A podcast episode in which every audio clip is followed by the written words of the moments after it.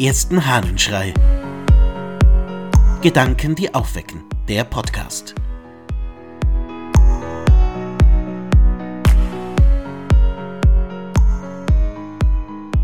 Nicht zu kompliziert und zu lange. Aus einem Brief des Basilius von Caesarea. Ich habe die Bücher gelesen, die mir von deiner Ehrwürden zugeschickt wurden.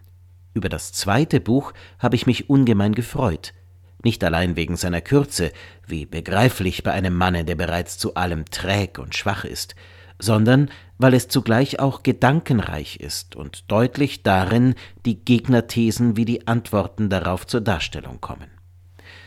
Auch die einfache und ungekünstelte Schreibart schien mir der Absicht eines Christen zu entsprechen, der nicht zur Parade, sondern zum allgemeinen Nutzen schreibt. Das erste Buch aber, das inhaltlich zwar dieselbe Kraft hat, aber in schwungvollerem Stil geschrieben und mit mancherlei Figuren und dialektischer Anmut geziert ist, schien mir nicht nur viel Zeit zur Lektüre zu beanspruchen, sondern auch eine große geistige Anstrengung, um die Gedanken zu erfassen und im Gedächtnis festzuhalten.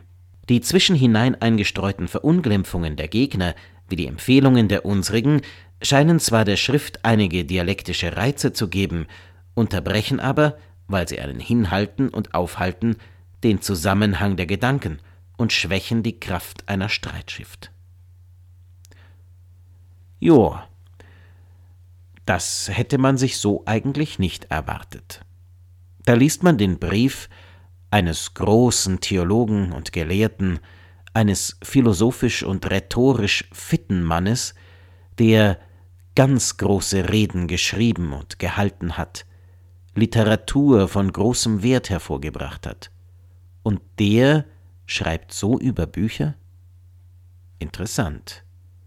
In der Kürze liegt die Würze, schließlich sei das kürzere Buch das bessere.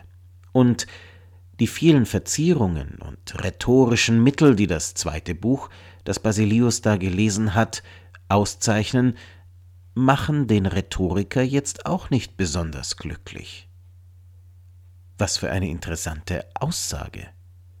Ist es tatsächlich so, dass der, der selbst große Literatur geschaffen hat, hier für Einfachheit der Gedanken, einfache Sprache und kurze und bündige Werke plädiert? Ja. Überraschend, finde ich. Und auch wieder nicht.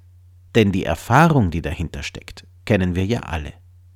Wie viel angenehmer ist es, ein kurzes Werk zu lesen, das genau erklärt, worum es geht und sich nicht in großen Ausschweifungen vergliert. Zum anderen aber, ja, ich mag es schon, wenn Sprache schön ist, wenn mit Sprache gespielt wird und wenn so richtig schöne Stilmittel verwendet werden. Aber Basilius macht klar, das schwächt nur die Streitschrift, das lenkt ab und macht nicht wirklich deutlich, worum es geht. Der einfache Stil ermöglicht viel mehr herauszuarbeiten, was zu sagen ist. Nun, das glaube ich, ist eine Beobachtung, die für den Alltag dienlich ist.